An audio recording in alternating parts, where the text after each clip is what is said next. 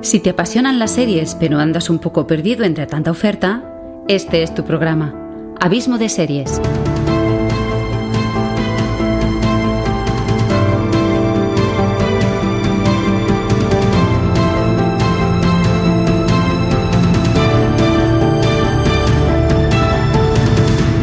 Con todos vosotros, Xavi Villanueva. Hola de nuevo a todos y bienvenidos una semana más a mi hogar en la podcastfera. Soy Xavi Villanueva y hoy os presento el sexto episodio de Abismo de Series. Un programa para todo aquel amante empedernido de las series que no se conforma con verla y ya está. Si sois de aquellos que cuando acabáis una serie la analizáis, la rememoráis, la comentáis y criticáis con otras personas y después sentís una necesidad de escuchar podcasts sobre ellas, Creo que habéis llegado al sitio adecuado en el momento más oportuno. Esta es tu casa, abismo de series. Y yo, si así lo quieres, me convertiré en tu aliado y te serviré semana tras semana un buen menú a base de lo mejorcito del universo seriéfilo. Siéntate o acomódate, si puedes hacerlo en este momento, que hoy ejerceré de chef y te serviré un menú degustación de lo que he encontrado más destacado durante el transcurso de la semana. Pero antes, como te comenté los dos capítulos precedentes, te voy a pedir que me ayudes en el noble arte de difundir los podcasts. Todavía es muy necesario. Cada vez somos más podcasters, cada día se incrementa más la oferta y cada vez se percibe más calidad, lo cual es de agradecer. En cambio, sigue habiendo muchísima gente que les hablas de un podcast y te miran como si le hablaras del logaritmo neperiano.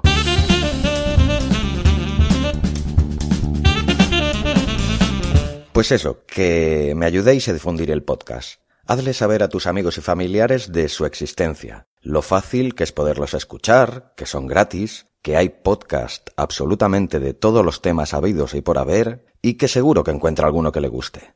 Porque como dice el gran Sune, todos tenemos nuestro podcast, aunque hay muchos que todavía no lo saben. Yo cada semana os aconsejaré alguno de los muchos que escucho para que entre todos vayamos conociendo los muchísimos que hay. Y este sexto programa me veo obligado a improvisar sobre la marcha ya que he conocido esta semana un proyecto de aquellos que te llenan de orgullo y te ponen el vello de punta. Llevo ya mucho tiempo escuchando un programa que en parte tiene cierta parte de culpa de que Abismo de Series haya acabado viendo la luz, ya que son una muy buena inspiración y que desde aquí te recomiendo encarecidamente. Se trata del podcast Serial Me, conducido por dos auténticos genios del podcasting, como son los muy grandes Pedro Sánchez y José Luis Hurtado, acompañados a veces eh, de Jesús eh, Mora. Pues bien, Serial Me tiene un spin-off que para quien todavía no tenga muy claro qué es, hoy lo explicaré en la sección eh, todo lo que siempre quiso saber sobre las series y nunca se atrevió a preguntar. Pues bien, este spin-off se llama Prime Time y está solo disponible en iVoox y tiene varias peculiaridades. Pero eh, creo que será mucho mejor que os explique esta fantástica y altruista propuesta uno de sus culpables. Os dejo con el gran José Luis Hurtado. Muy buenas a todos. Si os gusta lo que hacemos en Serial Me y queréis apoyarnos, ahora podréis hacerlo. Ya podéis suscribiros como fans de nuestro programa a través de la plataforma iVoox y podréis disfrutar de episodios extra, episodios prime time, solo para suscriptores, para los muy fans como tú. En ellos analizaremos y os contaremos otros aspectos sobre las series de televisión y las plataformas de streaming, con monográficos sobre las mejores series de cada plataforma, los repasos a lo mejor de cada año y a lo que está por venir, y un sinfín de programas especiales más, con la edición y calidad que nos caracteriza y que cada mes podrás escuchar por una cuota de tan solo un euro y medio. Acabamos de publicar el primer episodio, donde hacemos un repaso a las 10 mejores series de Netflix tras la encuesta que hace unos días pues pasamos a todos nuestros oyentes. Y la verdad es que estamos deseando compartir con vosotros los resultados y que nos acompañéis en un viaje por las series que han marcado estos dos primeros años de Netflix en España. Todo ello de la mano de mi compañero Pedro Sánchez y de mí mismo. Instálate gratis la aplicación de iBox en tu smartphone o simplemente vete a ibox.com a su página web Busca Serial Me y pulsa en apoyar en el botón azul, desde donde podrás elegir la cantidad de tu aportación. Además, apoyándonos, colaboras con Intermono Fan, puesto que todo el dinero que nos deis lo donaremos íntegramente a ellos, para financiar su campaña en los campos de refugiados de Yemen. Si te apetece y puedes, te lo agradeceremos. Y si no, pues solo tienes que esperar al siguiente episodio regular del podcast que seguirá ofreciéndose como hasta ahora, en tu podcast share, en iTunes y en todas las plataformas. Anímate y colabora apoyándonos en esta iniciativa de Evox con Intermon Oxfam y disfruta ya de nuestros nuevos contenidos extra para ti. Bueno, ¿qué os parece? Qué suerte tenemos que aún quedan grandes personas en este mundo y en este proyecto se han encontrado unas cuantas. A ver si cada vez nos vamos sumando más y hacemos de este un proyecto inmenso, faraónico. Y de paso, seguimos haciendo crecer el podcasting. Muchísimas gracias, José Luis y Pedro. Os deseo de todo corazón todo el éxito del mundo y un poquito más.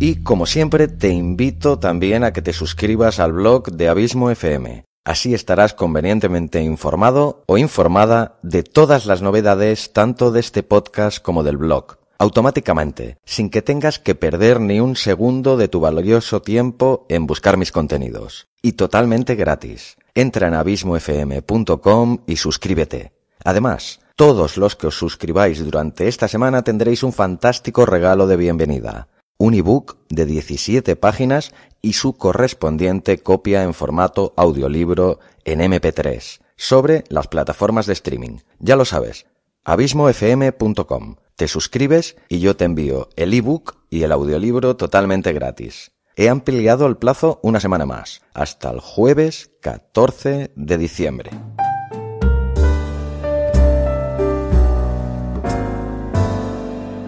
Dicho esto, vamos con el sumario de hoy. Este sexto programa de Abismo de Series empezará como siempre con la actualidad seriéfila. En la sección En profundidad analizaré las 10 mejores series de antología de toda la historia. Emilio Dollar Baby, nuestro crítico particular, nos hará su crítica cítrica sobre American Gods, y en todo lo que siempre quiso saber sobre las series y nunca se atrevió a preguntar, explicaré lo que se esconde bajo esa demoníaca palabra de spin-off, que ya te avanzo que no se trata de un vodka ruso.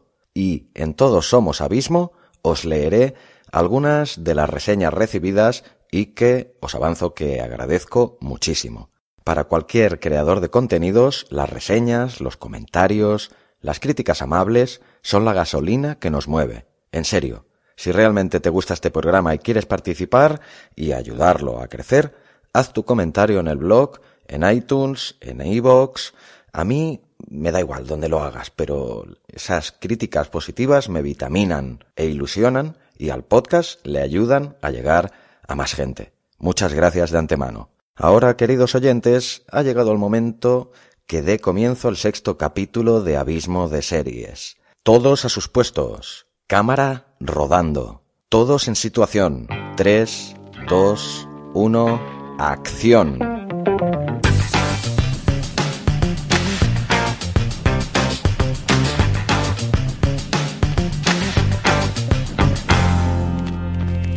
La actualidad seriéfila. Bienvenidos a la actualidad seriéfila la sección de Abismo de Series donde podrás estar al día de las novedades del universo seriéfilo, los próximos estrenos y cancelaciones y todo aquello que encuentre interesante durante la semana para poderte informar.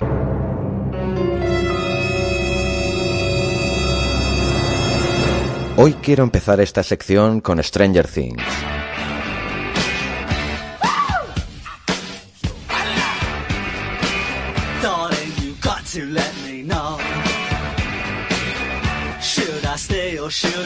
Ya que el otro día finalmente Pau y yo acabamos de ver su segunda temporada.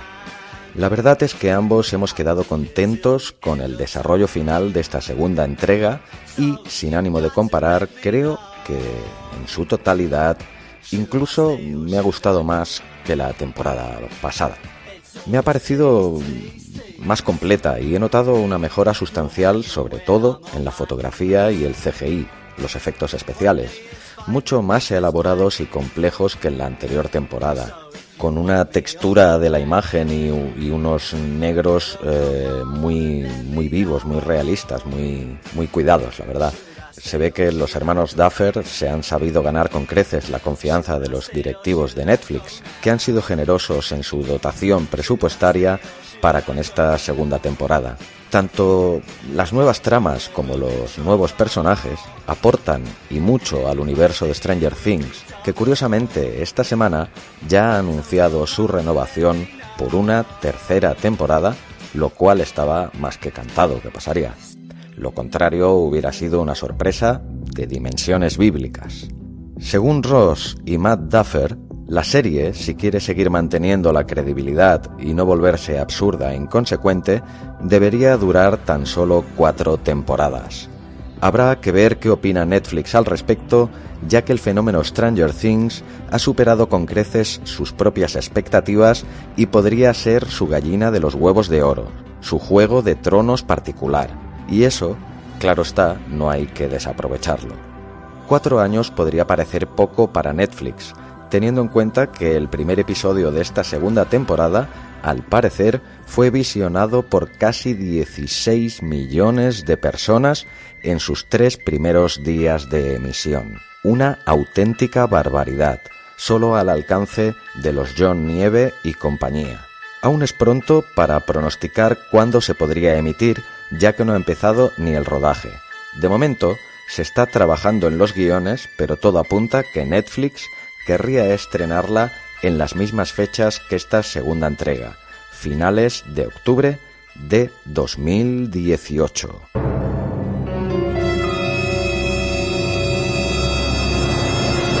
Seguimos con Netflix y con otra renovación de otra fantástica serie. En este caso hablo de Mindhunter, una de las sorpresas más agradables de este 2017 que ya llega a su fin. Aún la estoy acabando de ver. He visto los seis primeros capítulos de los diez que conforman esta primera temporada.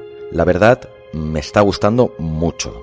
Se nota mucho la mano del gran David Fincher en su atmósfera, un tanto claustrofóbica a veces, y en la precisión eh, quirúrgica del desarrollo de sus personajes. Fincher nunca da puntada sin hilo, y la verdad es que este hombre se le da muy bien esto de hilvanar historias.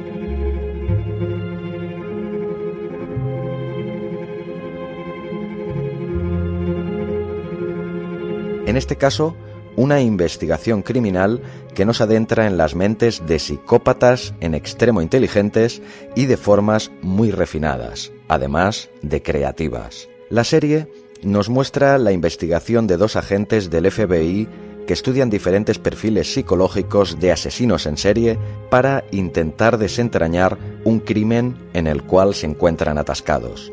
Mindhunter es una serie psicológica, que no de acción.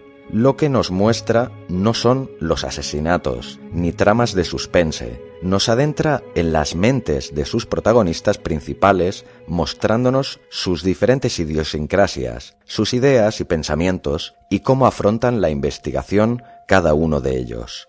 Los diferentes interrogatorios son parte vital de la historia. En ellos, los dos protagonistas nos muestran sus diferentes maneras de actuar, cómo se van ganando la confianza del interrogado para sonsacarle la información que tanto ansían, haciéndole creer que están de su parte, empatizando con él por el bien de la investigación. A veces, haciendo al espectador plantearse sobre la moralidad de los métodos empleados. Hay que recordar que los asesinos en serie que salen, entre ellos Ed Kemper, no pertenecen a la ficción, existieron en realidad. Quien no la haya visto, que no espere una serie de acción al uso, un thriller vibrante, porque Mindhunter no es eso. Es algo muy diferente, pero os aseguro, porque lo he vivido en mis propias carnes, que engancha. La serie está basada en un libro de John Douglas titulado Mindhunter, Inside the FBI's Elite Serial Crime Unit. Ya tengo ganas de acabar los cuatro capítulos que me quedan. ya os contaré mis impresiones finales. Por el momento, recordar que la serie ha sido renovada por una segunda temporada. David Fincher ha comentado que le gustaría hacer al menos cinco temporadas con esos mismos personajes, pero no hay nada seguro. Lo único que la segunda temporada se centrará en una investigación real sobre una treintena de asesinatos de niños y adolescentes afroamericanos acaecidos en Atlanta entre 1979 y 1981. Aunque, evidentemente, no hay fecha para el estreno, todo parece apuntar que se pudiera estrenar a finales del próximo año.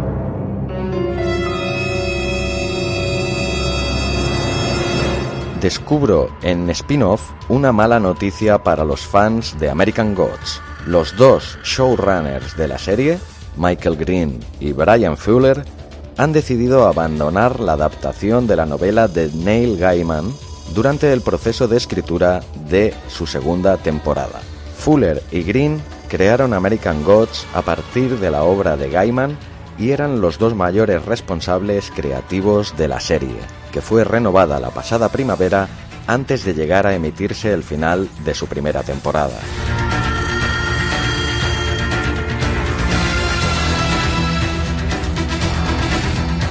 La serie tenía previsto regresar a mediados de 2018 y según informa Deadline, ya se habían escrito más de la mitad de los guiones de la segunda temporada cuando Fuller y Green se han desvinculado de la producción. Al parecer, la búsqueda de un nuevo showrunner ya está en marcha y se baraja la opción de que el propio Gaiman colabore en esta tarea, aunque ya está ocupado con otra serie basada en su trabajo, Good Omens. En cuanto a las razones de la marcha de Brian Fuller y Michael Green, Deadline afirma que el presupuesto ha sido la razón principal. Cabe recordar que Fuller ahora mismo está ocupado con la readaptación de Amazing Stories, Cuentos Asombrosos, para Apple. Por su parte, Green está ocupado con el guion de Muerte en el Nilo, la secuela de Asesinato en el Orient Express.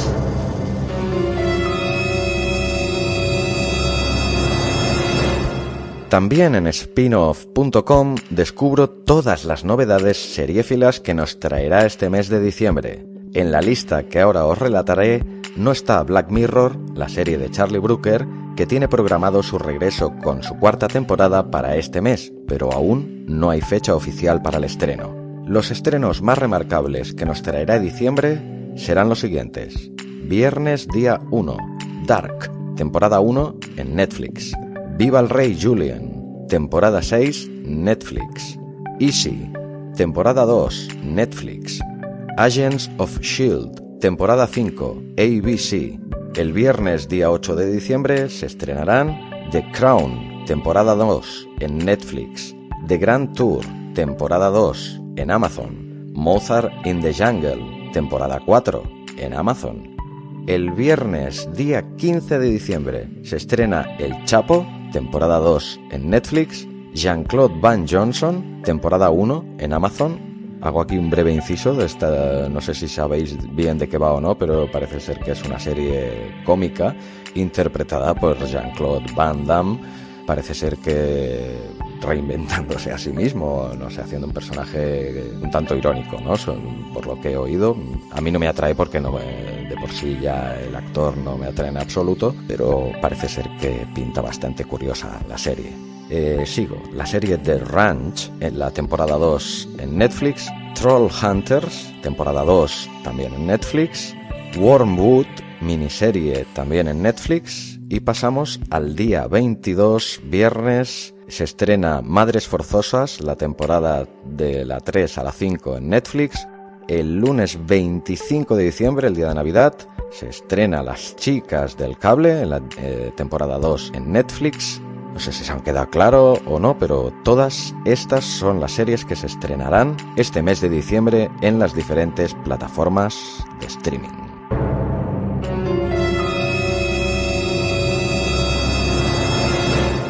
También este mes de diciembre estarán disponibles en HBO las dos temporadas completas de Top of the Lake.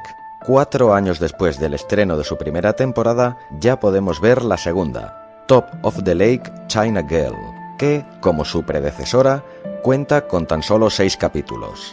Si en la primera entrega la serie nos narraba como el personaje interpretado por Elizabeth Moss, que conocemos por The Handmaid's Tale o Mad Men, investigaba la desaparición de una niña de 12 años embarazada, en esta segunda temporada la historia sigue sumergiéndose en los terrenos pantanosos de temas tan sensibles como el feminismo y la misoginia.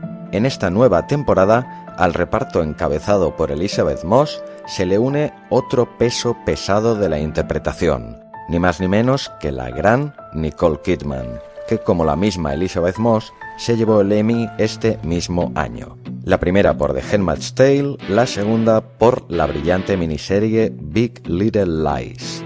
El reparto de estrellas femeninas lo completa la inmensa en interpretación y también en tamaño Gwendolyn Christie, que saltó a la fama por su interpretación de la gran guerrera Brienne de Tarth en Juego de Tronos y que también salió, aunque no le viéramos la cara, en el episodio 7 de Star Wars, El despertar de la fuerza.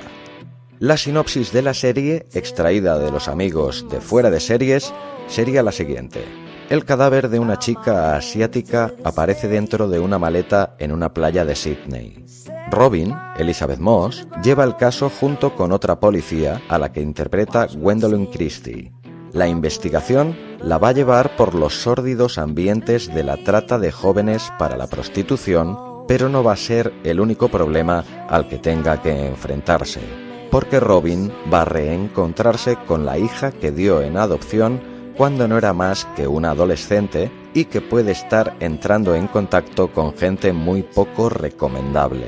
A través de ella, además, conoceremos también al personaje que interpreta Nicole Kidman, no he visto nada de esta serie, pero las críticas que he leído me hacen tener buenas perspectivas de ella. Otra más que sumar a la infinita lista de series por ver, si es que consigo encontrar tiempo para ver tantas que se van acumulando. Como he dicho al principio, las dos temporadas completas de Top of the Lake las puedes encontrar en HBO España.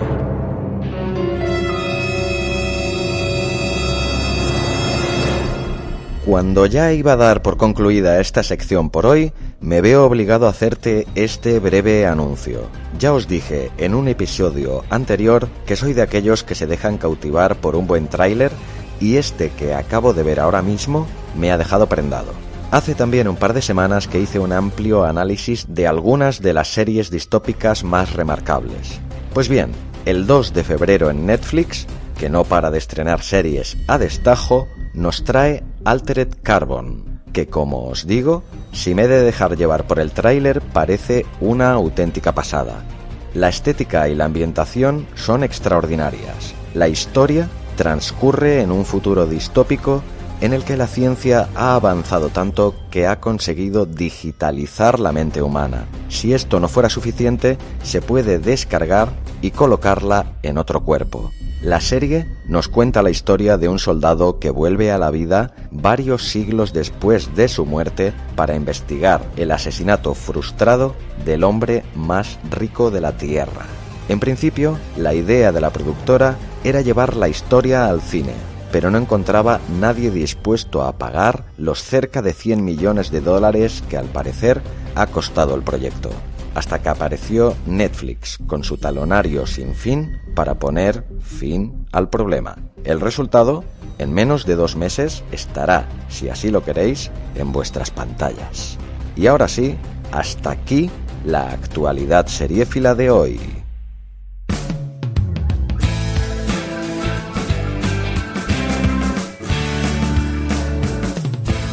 En profundidad las 10 mejores series de antología de la historia. En el artículo de hoy vamos a analizar exhaustivamente las que para muchos pueden ser consideradas las 10 mejores series de antología de toda la historia. La selección final, por descontado, es cosa mía. El orden no tiene ninguna lógica muy sólida. He empezado primero por las antiguas y acabado por las más recientes, por coherencia, pero tampoco hay un orden cronológico estricto. Entre esta selección de 10 no encontrarás, por ejemplo, Black Mirror, pero los motivos son obvios. Le dediqué el podcast hace un par de semanas. De no ser por este detalle, sin duda estaría entre este selecto grupo. Tras hablar en profundidad las semanas anteriores tanto de distopías como de ucronías, esta semana voy a hablaros de otro subgénero en el mundo de las series, las series de antología. Según la Wikipedia, una serie de antología es una serie de radio o televisión que presenta una historia y un grupo de personajes diferente en cada episodio o temporada. Estas series suelen tener un elenco diferente en cada emisión.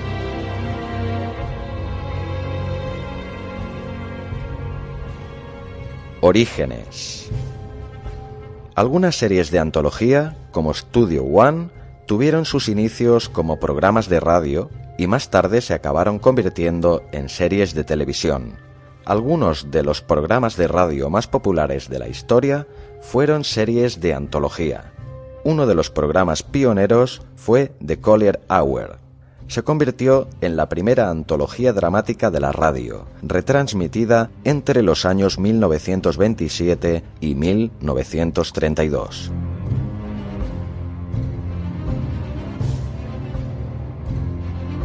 acabó siendo competencia directa con el matutino y archiconocido The Saturday Evening Post. En el ámbito televisivo, los dramas de antología en vivo fueron especialmente populares durante la década de los 50. Se emitían en prime time, con gran éxito tanto de público como de crítica. Si hago memoria de mi infancia y adolescencia, me vienen irremediablemente a la cabeza algunas series muy representativas de este subgénero.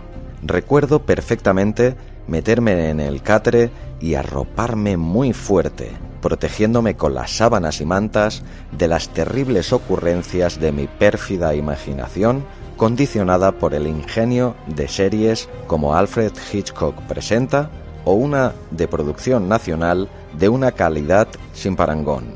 Historias para no dormir, de un genio adelantado a su tiempo como fue el gran Chicho Ibáñez Serrador.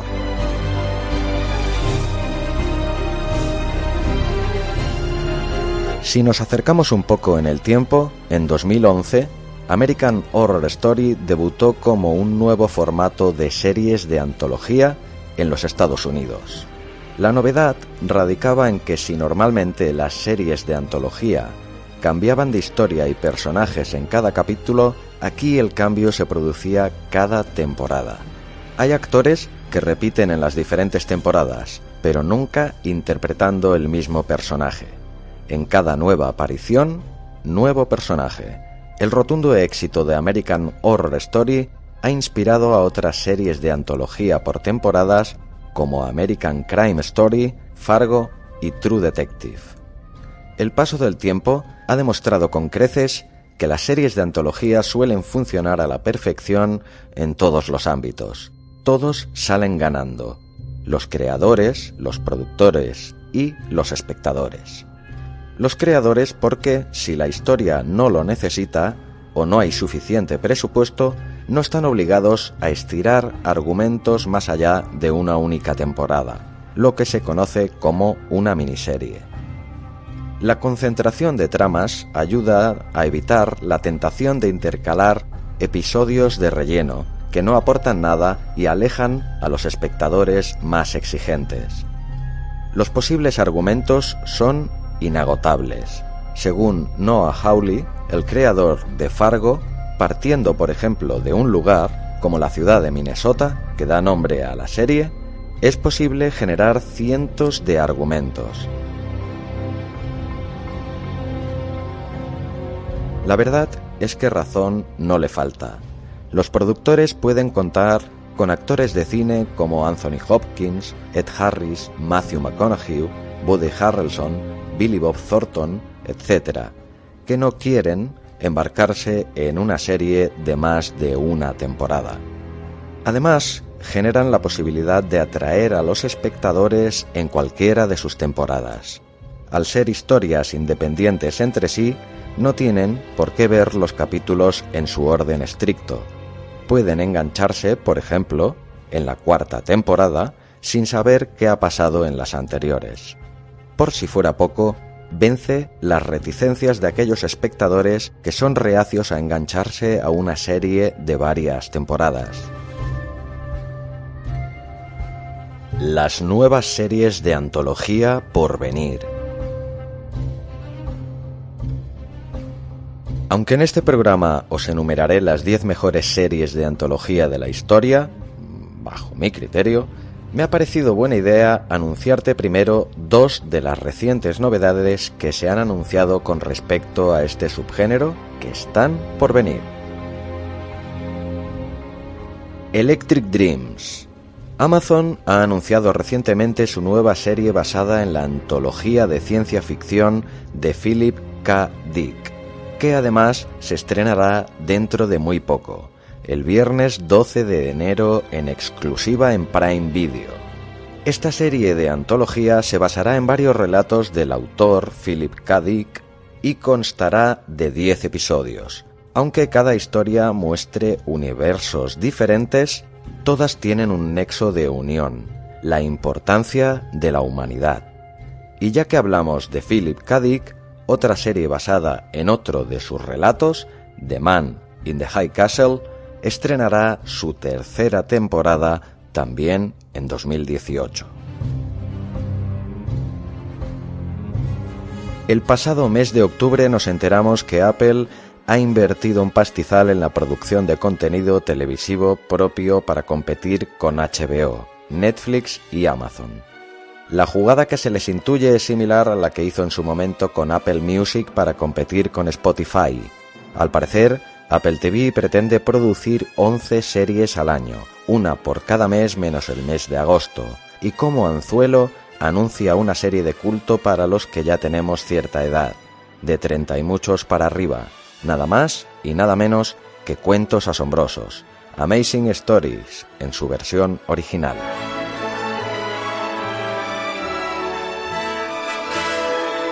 La aclamada serie que nos regaló Steven Spielberg allá en los lejanos 80. La serie gozó del beneplácito de la crítica y obtuvo hasta 12 nominaciones a los Emmy, de los que se llevó 5. Esto convirtió sin duda a Cuentos Asombrosos en un auténtico referente del género. Apple ha cerrado ya el trato con NBC Universal y Anvil Television, la productora de Spielberg, según el Wall Street Journal, el bueno de Steven hará de productor ejecutivo de los 10 capítulos de los que contará esta nueva versión de la serie. Apple no escatimará en gastos y dedicará 5 millones de dólares por episodio, similar al de algunas de las mayores producciones de Netflix. Y como showrunner de la serie tenemos a Brian Fuller, de American Gods, que hemos nombrado antes. Dicho todo esto, solo queda empezar con la lista de las 10 mejores series de antología de toda la historia.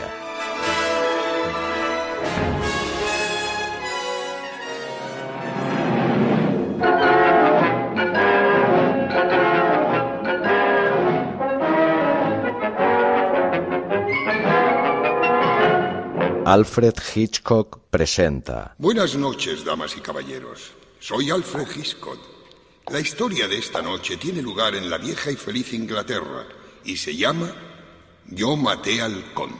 Para mucha gente, entre los que me incluyo, una de las mejores series de la historia. Por eso está en esta selección. No sé si habrá un elemento nostálgico, es muy probable que así sea, pero recuerdo muy buenos momentos y cómo me hacía disfrutar. La impaciencia para ver el nuevo capítulo, la tensión mientras lo veía y cómo me costaba algunas veces conciliar el sueño cuando acababa de verla. Todo ello me lleva a empezar este selecto inventario con la mítica serie de uno de los mayores genios del séptimo arte, mentor o inspirador de tantos y tantos cineastas, ni más ni menos que Alfred Hitchcock. Quizá también por eso empiezo el inventario de las mejores series de antología de todos los tiempos con su serie. Alfred Hitchcock presenta es, sin duda, la serie más prolija en catálogo, con más de 300 episodios, trataba todo tipo de dramas, thrillers y misterios. El propio Hitchcock tomó las riendas de la dirección en muchos. Todos los de cierta edad recordaréis seguro su inolvidable cabecera y su singular música que seguro que muchos estaréis tarareando mentalmente.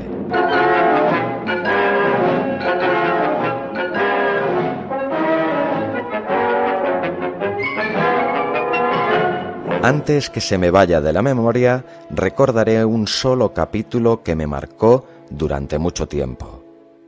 Un reo planea un magistral plan de fuga de la prisión. Conchavado con el encargado de la funeraria, espera el momento oportuno a que un muerto tenga que salir del recinto presidiario para compartir ataúd con el fiambre y ser enterrado vivo junto a él para cuando los asistentes al sepelio abandonen el cementerio, el encargado de la funeraria acudiría presto a desenterrarle. Brillante plan. Ahora haré un spoiler. No creo que pasados más de 50 años de su estreno importe mucho, ¿no? Pues el magistral plan se va al traste cuando el astuto presidiario descubre que el cadáver con el que comparte ataúd es ni más ni menos que quien se tenía que encargar de desenterrarle. El episodio era tan agobiante que las siguientes noches me costó conciliar el sueño, os lo aseguro.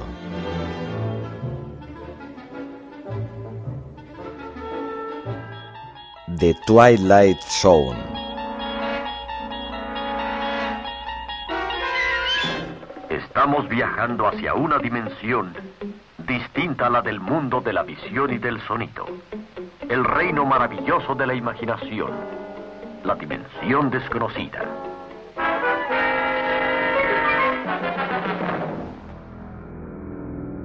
Conocida por estos lares como en los límites de la realidad, aunque la mayoría de los espectadores catalanes les sonará mucho más la dimensión desconeguda, la serie es una auténtica leyenda.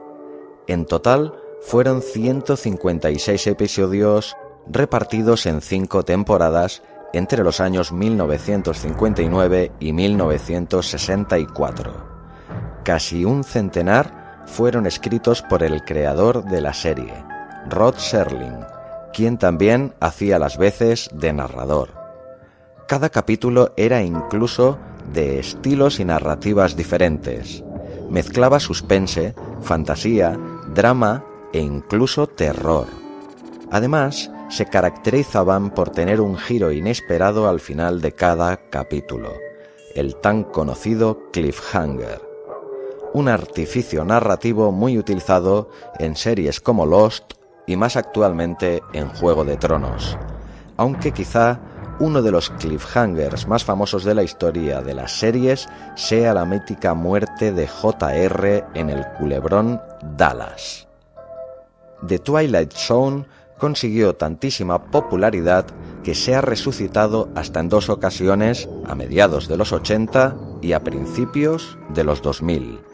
También se han hecho diferentes versiones en libro e incluso se llegó a hacer un parque de atracciones pero los verdaderos amantes de la serie se quedan, sin dudar ni un instante, con la primera etapa de la serie que concluyó el muy lejano 1964.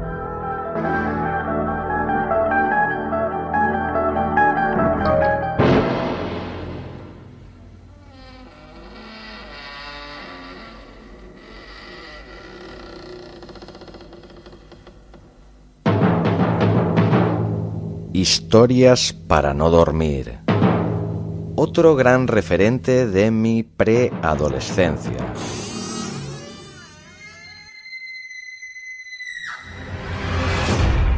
Creo que tendría unos nueve o diez años cuando la veía. Si algo que has visto en tan tierna etapa de tu vida aún habita en tu memoria, tiene que ser por algo. La serie es parida por uno de los estandartes de la televisión española de todos los tiempos, Narciso Ibáñez Serrador, más conocido por todos como Chicho. creador también de uno de los exponentes más claros de la televisión española de todos los tiempos, el concurso familiar por antonomasia. 1, 2, 3, responda otra vez. Historias para no dormir se incluye en el género cinematográfico del terror. En la España de aquel tiempo era un género totalmente inexplorado. Chicho Ibáñez Serrador se convierte en pionero con esta serie que, como bien anticipaba su título, que no engañaba a nadie, consiguió que millares de personas tuvieran serios problemas para conciliar el sueño, entre los que me cuento. La serie tiene dos etapas muy distanciadas en el tiempo. El primer capítulo de la primera temporada, El cumpleaños, se emitió el 4 de febrero de 1966. Fue el único de los 17 de esta primera entrega rodado en cine.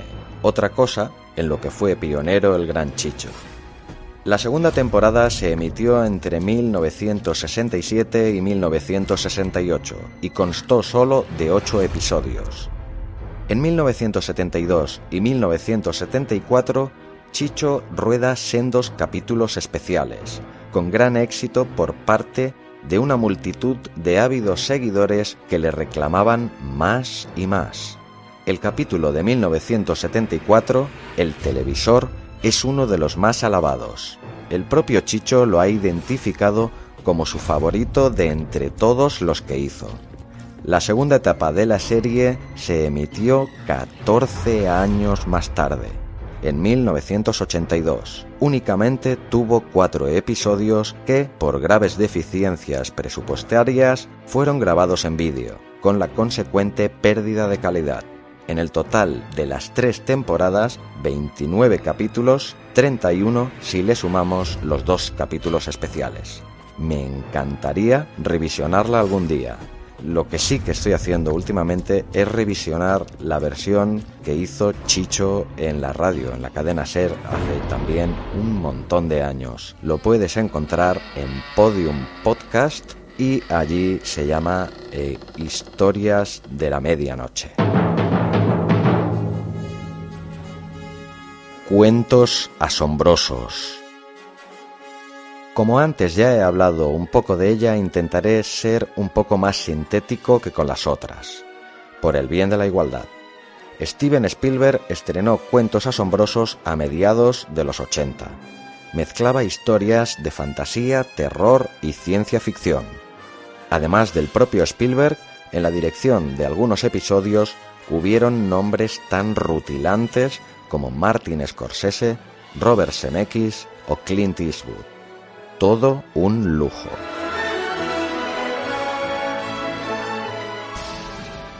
Historias de la cripta.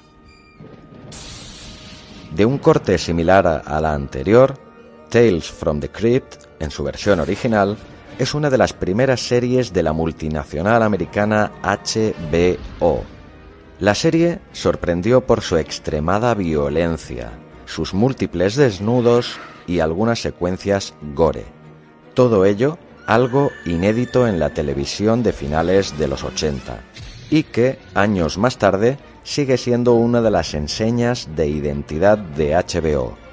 Uno de sus personajes más legendarios es, sin duda, el guardián de la cripta.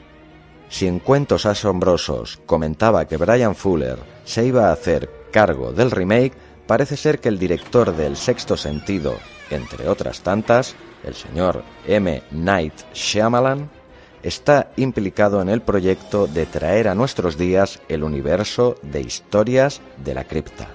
La verdad, ambas alternativas me parecen ciertamente seductoras.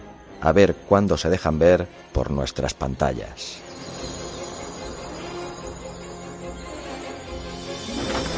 American Horror Story la primera serie de antología de la era moderna.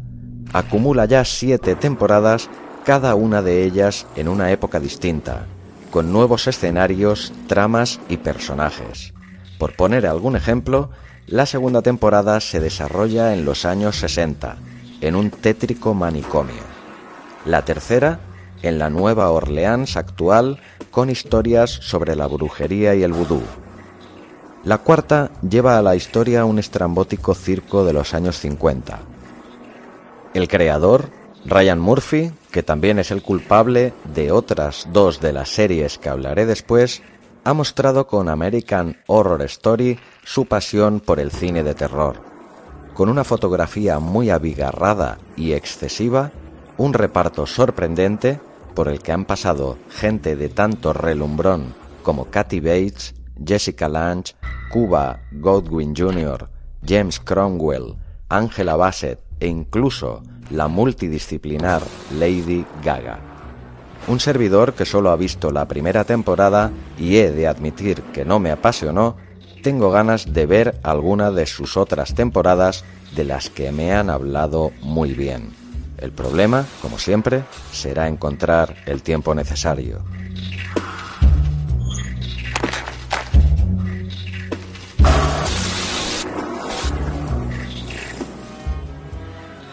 American Crime Story. Aunque muchos atribuyen su autoría también a Ryan Murphy, en realidad este ejerció solo como productor ejecutivo y director de algún episodio. La serie retrata con eficacia uno de los fenómenos mediáticos más importantes de los años 90, el juicio por asesinato de O.J. Simpson, aclamado exjugador de fútbol americano un punto de partida muy potente, una fresca recreación y un gran reparto con grandes interpretaciones. Sorprende ver en el reparto a Penélope Cruz y John Travolta. Este último ejerció también como productor. La serie tiene en desarrollo una segunda temporada que tratará sobre el asesinato del famoso diseñador italiano Gianni Versace. Se habla también de dos posibilidades más, una tercera temporada basada en las secuelas que el devastador huracán Caterina dejó en la ciudad de Nueva Orleans y una cuarta basada en el escándalo sexual protagonizado por Bill Clinton con su becaria.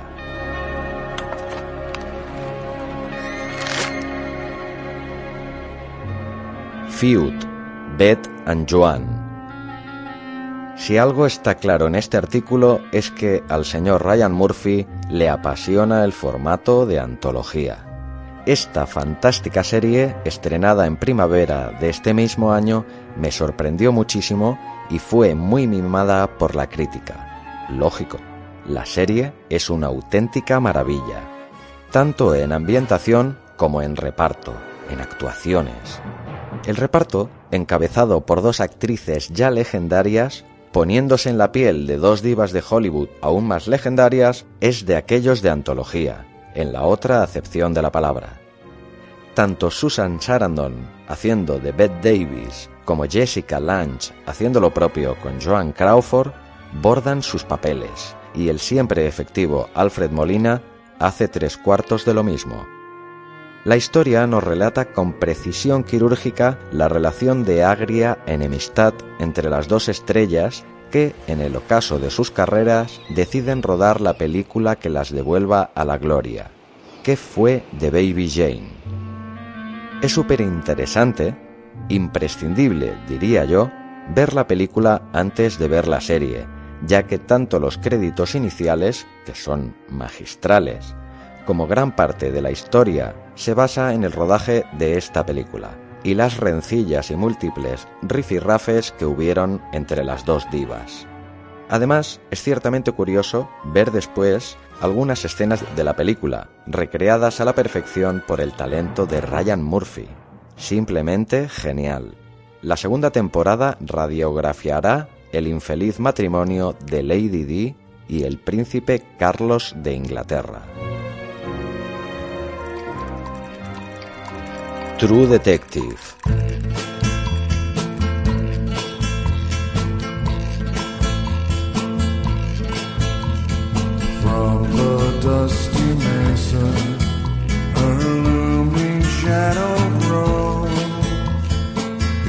Estrenada en 2014 por la de Casi Siempre, HBO.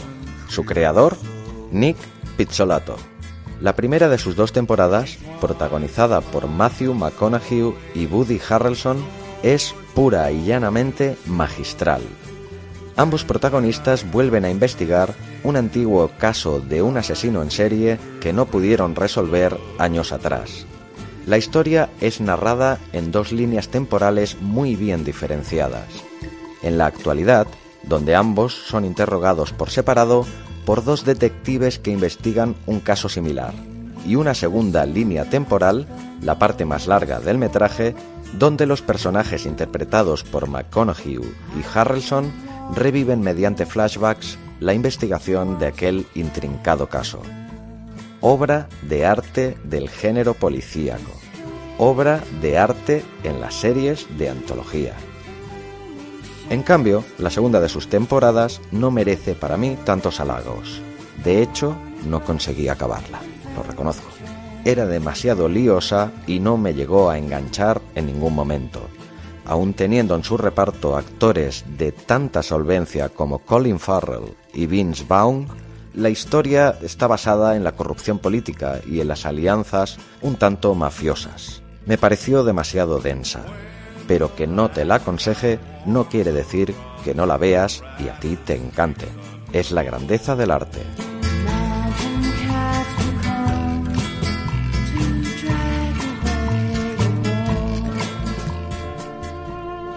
Fargo.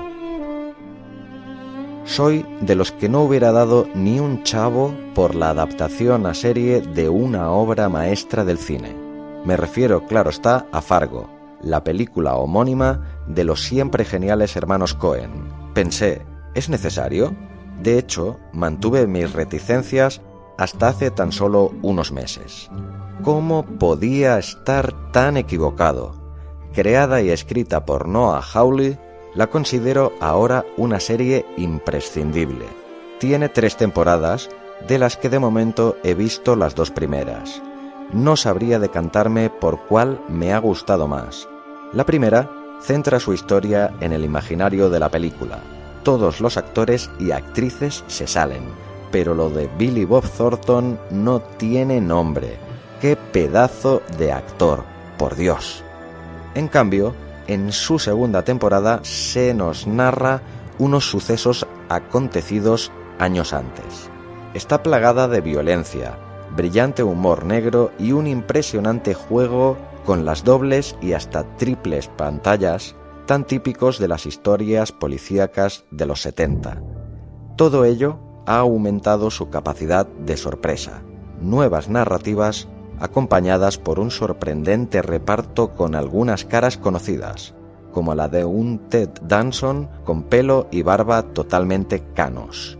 Y es que el bueno de Ted ya tiene una edad. Estoy deseando ver la tercera temporada te lo garantizo. A ti te diré que si todavía no la has visto, no me cansaría jamás de recomendártela. Espectacular. Conclusiones. Pues bien, esto ha sido todo por hoy con respecto a las series de antología. Espero muy sinceramente que haya sido de tu agrado y te voy a dejar con un personaje ciertamente curioso.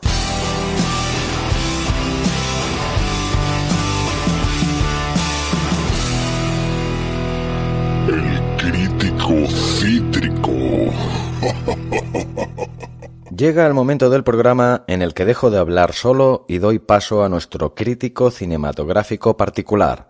Un hombre tan y tan crítico que lo han echado de todas las redacciones en las que ha trabajado y que se esconde bajo un seudónimo tan cinematográfico como Emilio Dollar Baby, que cada semana nos trae una sección en la que con su acidez habitual nos hace su crítica cítrica. Queridos oyentes, con todos vosotros de nuevo, el crítico cítrico, con el único e inimitable Emilio Dollar Baby. Hola Emilio, ¿qué tal va todo?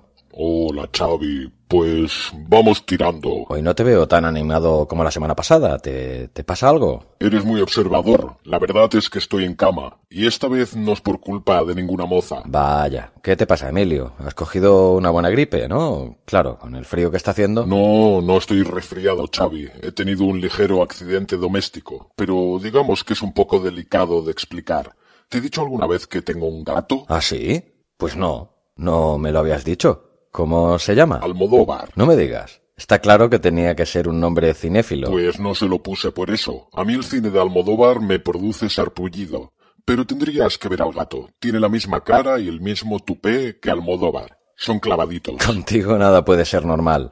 Eso ya lo estoy viendo claro. Eh, bueno, ¿me vas a contar lo que te ha pasado? Pues nada, que la otra noche me encontré con un amigo que hacía tiempo que no veía y cayeron más botellas de vino que en todas las temporadas de Juego de Trono juntas. ¿Cómo te va el vino, eh? Entré en casa sin saber muy bien cómo, ya que no conseguía abrir la puerta de casa hasta que me di cuenta que estaba intentando entrar en casa de doña Fulgencia, la vecina del tercero, y eso que yo vivo en el entresuelo.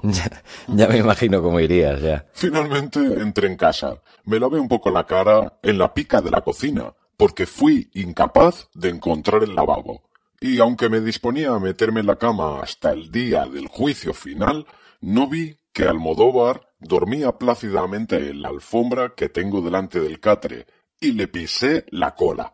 El pobre felino saltó como si le hubieran lanzado desde una catapulta, y del susto se clavó a mí como si fuese el tronco de un árbol, pero no en el tronco precisamente. ¿Cómo te lo diría yo? Se me clavó eh, en las raíces. La madre que lo parió. Esta vez el brinco lo di yo, además de gritar como si estuvieran degollando a un cerdo. Caí de espaldas y clavé mis lumbares en un baúl de madera. Perdí el conocimiento y no me desperté hasta el día siguiente por la tarde. ¿Te lo puedes creer? Madre mía, Emilio, para habernos matado. ¿Pero estás bien o no? De aquella manera. En cama, como mínimo un par de semanas. Menos mal que viene mi hermana a echarme una mano. Ah, y la amarga amarga también ha venido un par de veces a verme. Dios, qué carnes tan prietas tiene la jodía. Ay, Emilio, ni convaleciente se duermen tus peores instintos. Bueno, has hecho la... Sí, he hecho la crítica cítrica. Aprovechando que llevo ya tres días en cama, aproveché para ver American Gods, que hacía mucho que la quería ver. ¿Ah, sí? Antes he nombrado que se han quedado sin showrunners para la segunda temporada. Yo ya la vi y si te soy sincero, no me gustó mucho, la verdad.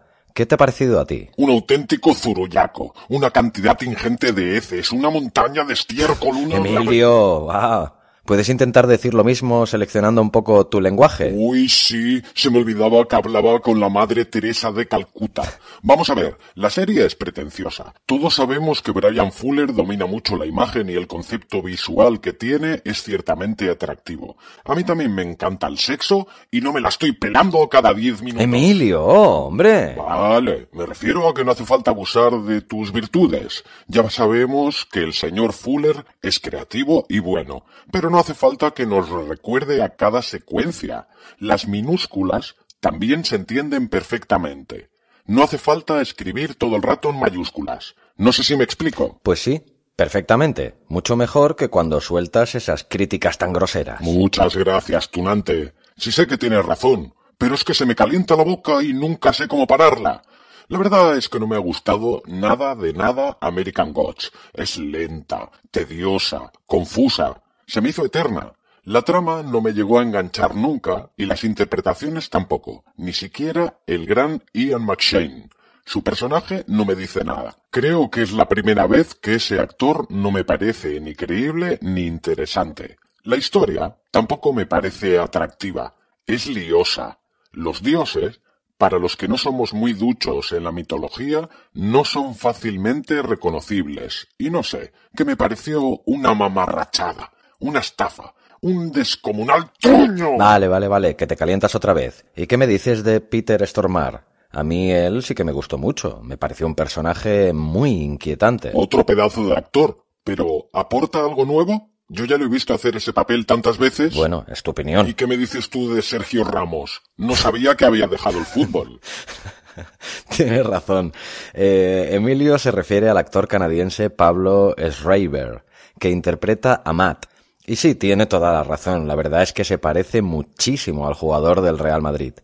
Eh, bien, Emilio, ¿alguna cosa más sobre American Gods? Sí, que lo mejor que puede pasar es que, ya que se les han ido los dos showrunners, que al parecer no tenían suficiente con 100 millones de dólares para hacer una temporada decente, como decía, lo mejor que podría pasar es que dejaran las cosas como están y piensen en otra cosa. Que hagan otra serie. A mí, aunque no me gustó, no diría tanto. Es una historia muy compleja y necesita desarrollo. A mí me gustaría ver una segunda temporada, a ver qué tal. Eso sí, eh, si al tercer capítulo no me convencen, no creo que la acabe. Esta primera recuerdo que me costó mucho acabarla. Se me hizo pesada, la verdad. Eh, bien, Emilio, espero que te recuperes. Un día de estos te llamo a ver qué tal va todo y otro día vigila con el alcohol. Y sobre todo con el gato. Serás canalla. Ay, muchas gracias. Aprovecharé para ver The Leftovers, a ver qué tal. Al parecer a ti te la puso más dura que la rodilla de una cabra. ¿no? Me encanta esa expresión, Emilio. La dice un muy buen amigo, eh, Paco Zárate. ¿El de la caja de Pandora? El mismo que viste y calza. Un gran tío al que le debo la inmensa banda sonora que hizo para uno de mis cortometrajes, Cuando el abismo te mira, que rodé en Elche el año 2014 por cierto, la música de la intro y del final de este programa, de Abismo de Serie, y algunas canciones que he utilizado en algunos programas son también de esa banda sonora. No me cansaré de darle las gracias al gran Paco Zárate. Paco, desde aquí un abrazo y un, y un besote. Oye, por cierto, ¿leíste mis escritos? Sí, y la verdad me ha gustado. Me he reído mucho y lo he pasado francamente bien. Lo he pensado bien, y si te parece bien, voy a hacer un podcast de ello. Pero ya lo iremos hablando. Te lo cuento en otro momento con más calma.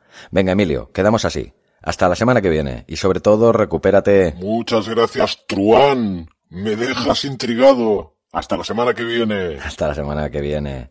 Y hasta aquí la sección de hoy de Emilio Dollar Baby, nuestro particular y especialísimo crítico cítrico.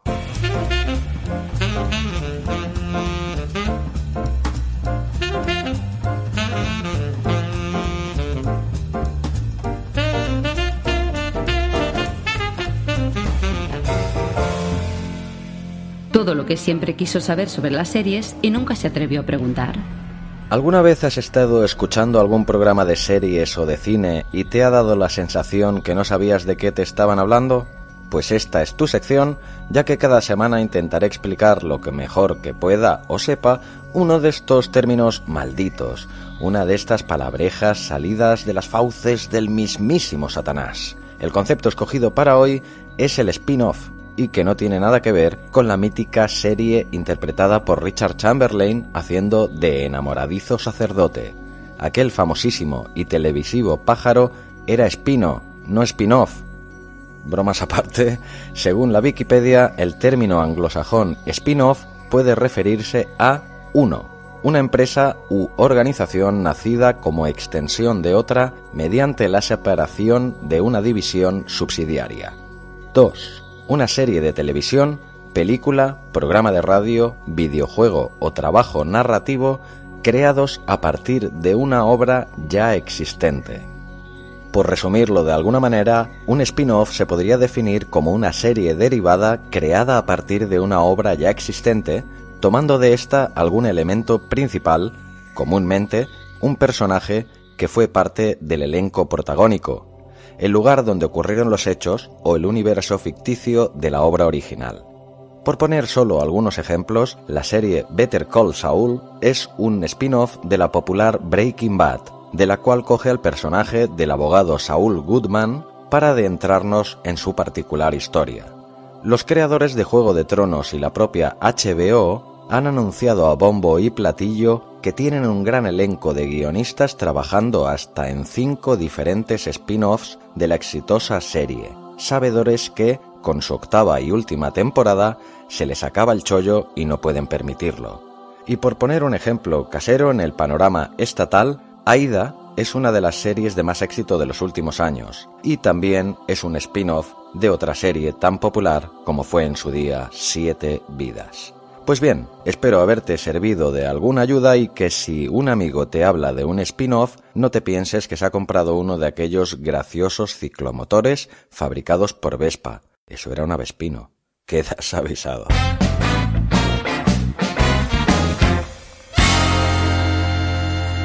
Todos somos Abismo. Y llegamos al punto de abismo de series en que el protagonismo recae en ti, querido oyente. Todos somos Abismo pretende ser tu espacio en el programa para expresarte de la manera que prefieras, en el blog abismofm.com o, si lo prefieres, en redes sociales, Me encontrarás en Facebook y Twitter como arroba abismofm o dejar tu reseña en iTunes si puede ser acompañada de su correspondiente valoración de 5 estrellas o en iVoox, reseña y corazoncito. Para mí es importante. A continuación os leo algunas de las reseñas y comentarios recibidos durante esta semana. En iVoox han habido varios corazoncitos y un par de comentarios que os paso a leer. Nina nos dice, cada vez te vas superando. Me encanta tu sentido del humor. Muy bueno este nuevo podcast.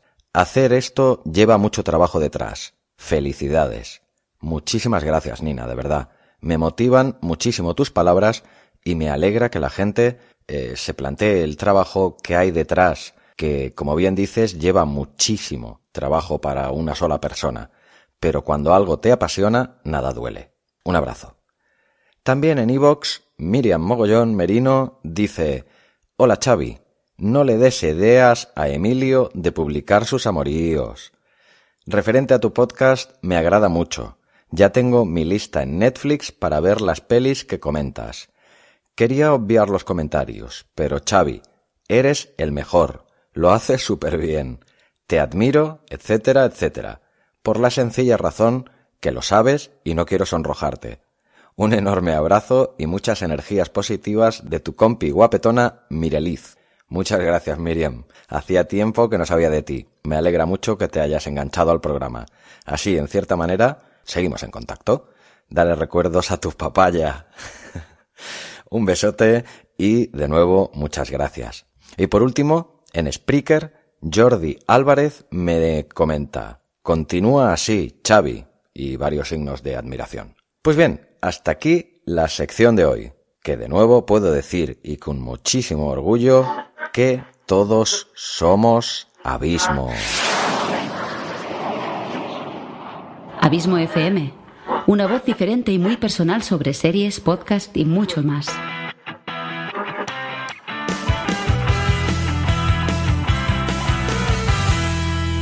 Pues nada amigos, esto ha sido todo lo que ha dado de sí el sexto programa de Abismo de Series.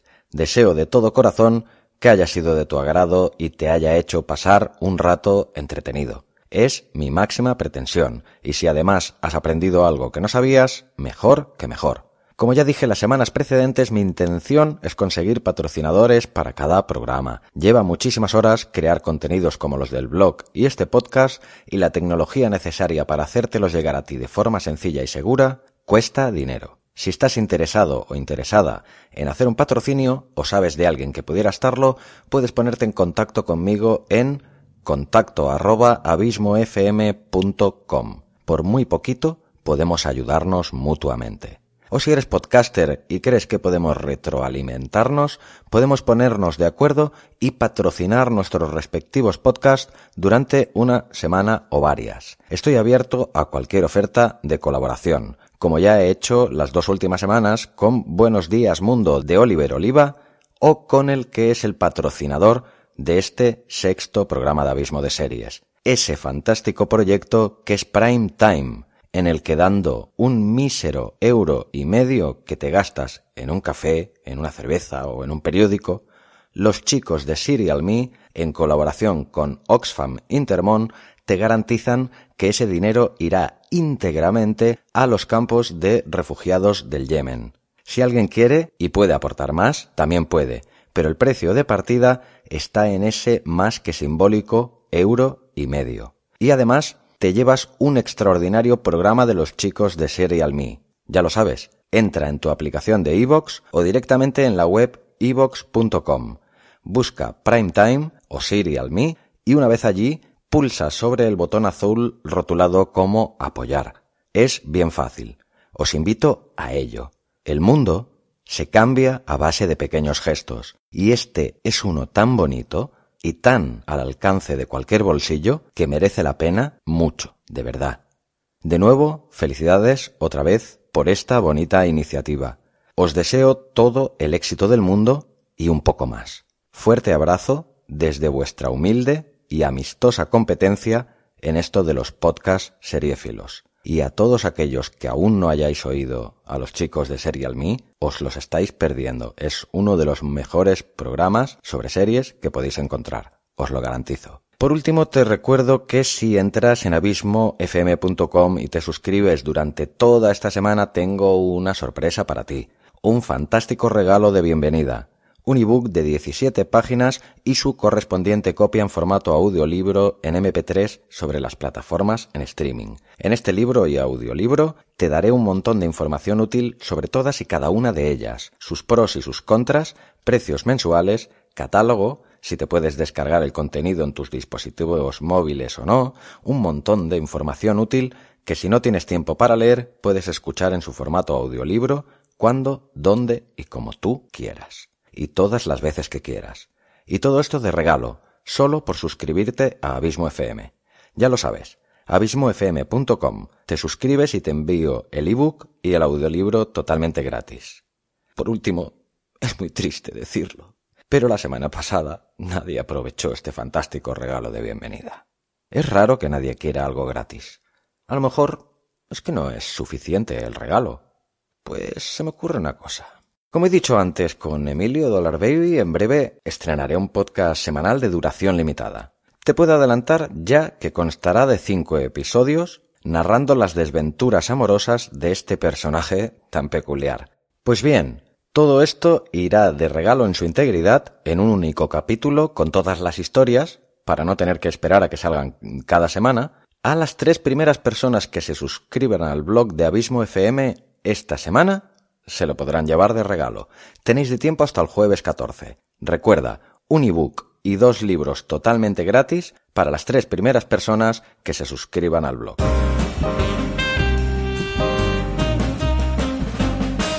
Bien, querido oyente, no sé si te habrás dado cuenta o si llevas rato sin mirar el reloj, pero este es sin duda el programa más largo por el momento de Abismo de Series. Y esto también tiene un motivo porque eh, te tengo que informar que la semana que viene eh, no habrá programa de Abismo de Series. No es que haya habido ningún tipo de problema ni nada, simplemente te iré informando poco a poco, como ya te he dicho en otras ocasiones, de las eh, novedades que tendrá Abismo FM. Y una de ellas, como te he avanzado, será un podcast sobre narraciones en el que empezaré con este primer relato de Emilio Dollar Baby, que os adelanto que tiene muy buena pinta, que es muy divertido y que está muy bien. Más tarde publicaré otro podcast con una novela que escribí hace mucho tiempo ya, eh, por el, a principios de los 2000, eh, que se titula Última parada Auschwitz y que va sobre el holocausto judío. Y mi intención es que con el tiempo este podcast acabe siendo el hogar de muchos de aquellos escritores desconocidos que a lo mejor no han tenido la fortuna de, de poder ser publicados y que tienen su novela guardada o sus novelas guardadas en un cajón y que a lo mejor pues nunca han tenido la oportunidad de, que estas obras vieran la luz, pues les daré la oportunidad de que me la envíen la novela y si considero que tiene los condicionantes de calidad necesarios como para ser pasada en podcast, podríamos hablar a ver cómo podríamos hacerlo para que este podcast sobre narraciones se convierta en el refugio de aquellas obras olvidadas. Eh, os iré desarrollando más la idea en próximos podcasts. Pero bueno, eh, sin ánimo de enrollarme más, te recuerdo, la semana que viene no habrá programa de Abismo de Series. Tendrás el siguiente programa de Abismo de Series disponible de aquí a dos semanas, 15 días. Bueno, ya te iré informando de todo precisamente, pero bueno, cuenta con esto que la semana que viene podrás, eh, si tienes interés, conocer este nuevo podcast de narraciones, que empezaremos con una historia de Emilio Dollar Baby que os puedo avanzar que se titula Inventario de mis colisiones con el amor. Seguiré avanzándote más cosas sobre estas novedades. Espero que si te ha gustado este sexto programa de Abismo de Series, dejes una reseña y le des a las 5 estrellas en iTunes o reseña y corazoncito en iVoox. A ti no te supondrá más de un par de minutos. En cambio, a mí me ayudarás y mucho a poder llegar a más gente y hacer crecer la familia de Abismo de Series, un podcast para seriéfilos empedernidos. Se despide de ti quien habla, Xavi Villanueva deseando volver a reencontrarme contigo el próximo jueves, aquí, en Abismo de Series. Y recuerda, yo siempre hablo muy en serie.